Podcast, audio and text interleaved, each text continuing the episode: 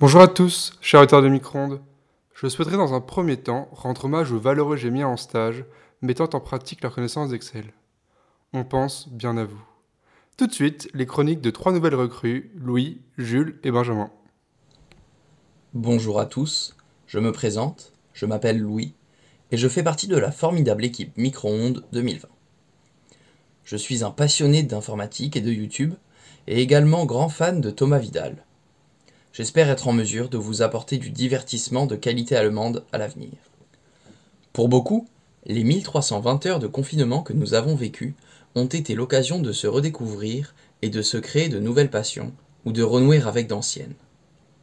Certains se sont par exemple réconciliés avec la lecture, d'autres se sont mis à la musique, et beaucoup en ont profité pour savourer à nouveau des chefs-d'œuvre du 7e art.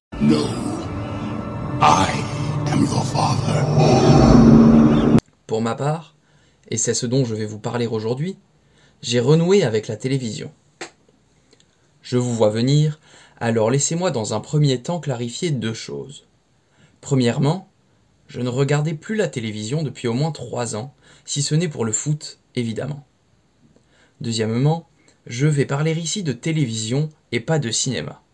Donc, si vous vous attendiez à une chronique sur la diffusion de l'intégrale des Harry Potter par TF1, c'est raté. Ceci étant dit, il est temps de parler de ce qui se passe dans la petite lucarne, comme disait ce cher monsieur Pignon. Pour profiter correctement et confortablement de la télévision en cette période, il a fallu définir une règle essentielle. Pas de chaîne d'information en continu au risque d'éteindre sa télé et de ne jamais la rallumer. C'est ainsi que je me suis lancé et ai rejoint en cours de route la diffusion de l'émission Colanta, l'île des héros. Je n'avais plus regardé cette émission depuis des lustres, et pour être franc, je ne m'attendais donc pas à grand chose. Mais dès le générique,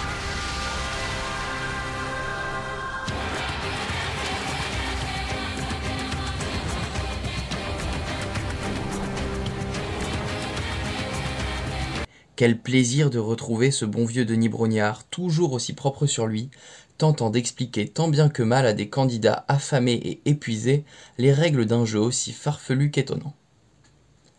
J'ai donc pu découvrir des candidats auxquels je me suis attaché plus vite que je ne le pensais.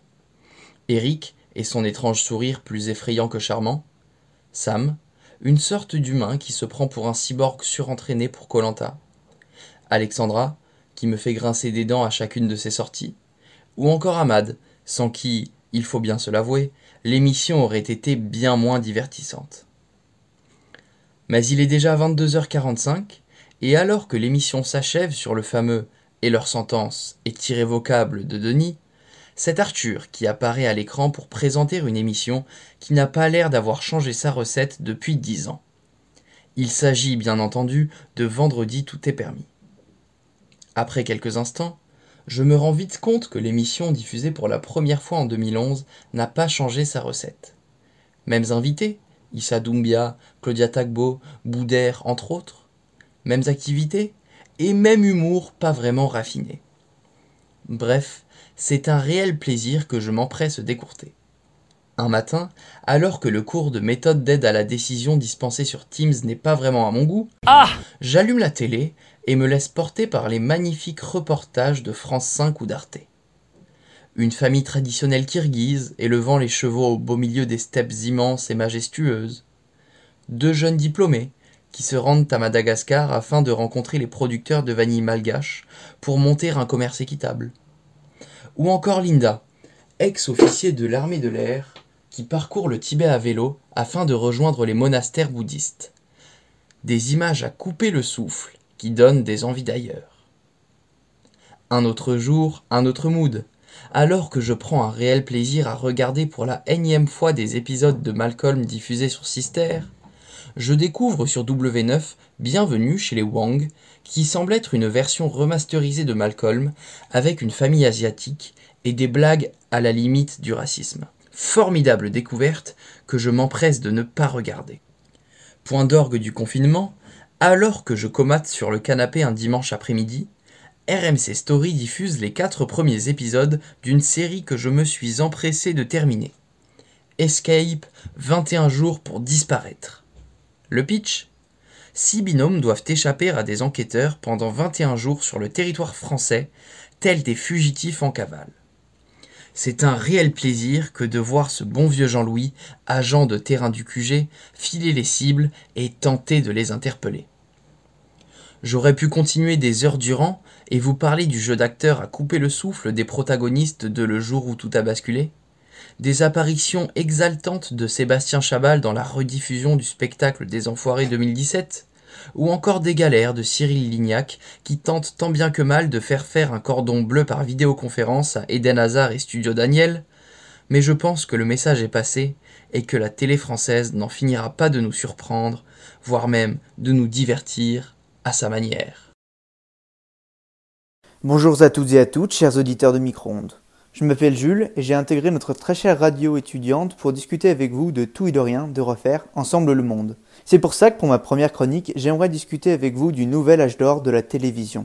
On considère généralement que le petit écran a atteint son apogée dans les années 90, lorsque, comme le disaient les experts, tout était mieux avant. Les 90s ont vu l'apparition de l'émission de divertissement cultissime Fort Boyard, mais aussi d'émissions plus sociétales qui osaient discuter de nos travers, comme les guignols. Cependant, ce nouvel d'or de la télévision n'est clairement pas sur la TNT, qui ne fait qu'appliquer des recettes sans grande ambition. Aussi, ces émissions que l'on connaissait tous ont beaucoup changé ou ont tout simplement disparu. Ce nouvel d'or de la télévision, il est évidemment sur les plateformes de streaming. Le streaming, face au manque de contenu disponible, et notamment Netflix, s'est vu obligé de commander de nouvelles émissions pour compléter son catalogue. Même si tout ce qui est produit n'est pas toujours parfait, certaines émissions sortent vraiment du lot. L'on profite des séries formidables avec notamment Rick et Morty, South Park, Oh mon dieu, ils ont tué Kenny Espèce d'enfoiré ou encore BoJack Horseman. Et c'est sur cette dernière que j'aimerais m'attarder un instant. Je pense que c'est une série incroyablement sous-cotée qui mérite qu'on s'y intéresse de plus près. La série raconte l'histoire de Bojack Horseman, acteur dans une sitcom à succès des années 90 qui rêve de renouer avec la célébrité. Elle explore la psychologie de notre cheval favori.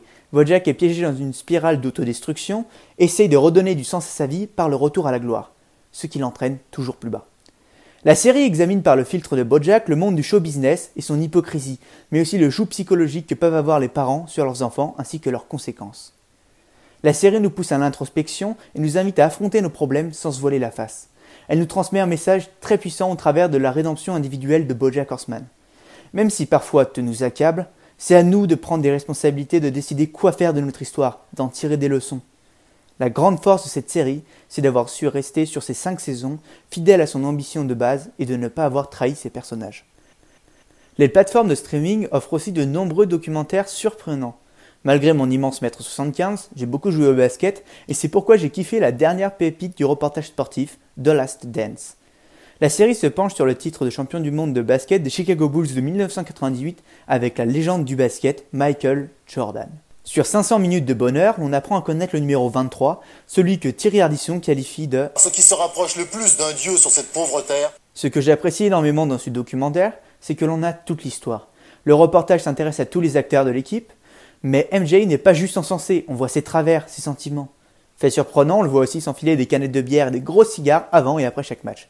Comme quoi, Marco Verratti n'a peut-être pas la pire hygiène de vie. Aussi, je pense que l'on a tous une leçon à tirer des grands champions comme Michael Jordan. Il y a trois composantes au succès, le talent, le travail et la persévérance. En bonus, vous aurez la chance de découvrir une compilation des costumes trois pièces les plus laids de l'histoire. Et oui, les sportifs américains sont eux aussi connus pour leur classe et la dégaine mythique de l'extravagant Dennis Rodman, lunettes noires, casquette, tatouage et vernis à ongles. La concurrence créée par le développement du streaming pousse Amazon, Netflix et Disney à produire plus de programmes et de meilleure qualité pour attirer un max de gens sur leur plateforme. Et ça, c'est tant mieux pour nous. Salut à tous. Euh, je m'appelle Benjamin et c'est aujourd'hui ma première chronique. Et donc pour ma première chronique, je voulais vous parler d'un sujet qui me, qui me touche beaucoup. Et ce sujet, c'est le retour du sport après la, après la période de confinement, et plus particulièrement le foot, comme c'est le, sport euh, qui, a, qui, a, repris et qui a été médiatisé euh, le plus. Alors, quand je vous parle du retour de foot, je vous parle pas du retour des paris sportifs ou du fait que vous êtes déçu parce que vous pouvez plus parier sur l'OL, quoique vous ayez jamais gagné un sou sur, euh, en misant sur l'OL. Il faut se qualifier en Champions League parce que eux, ils la jouent à la PlayStation, la Champions League. Et je voulais plutôt vous parler du, du retour de, la Bundesliga, qui est le, championnat allemand, premier championnat à avoir repris, et notamment d'hier soir, où pour la première fois depuis, depuis un bon moment, on a eu un match de haut niveau footballistiquement parlant, qui était le Borussia Dortmund contre le Bayern de Munich. Et en fait, je me suis rendu compte d'une chose dont on ne se rend pas forcément compte quand, quand, les choses, quand les choses nous manquent.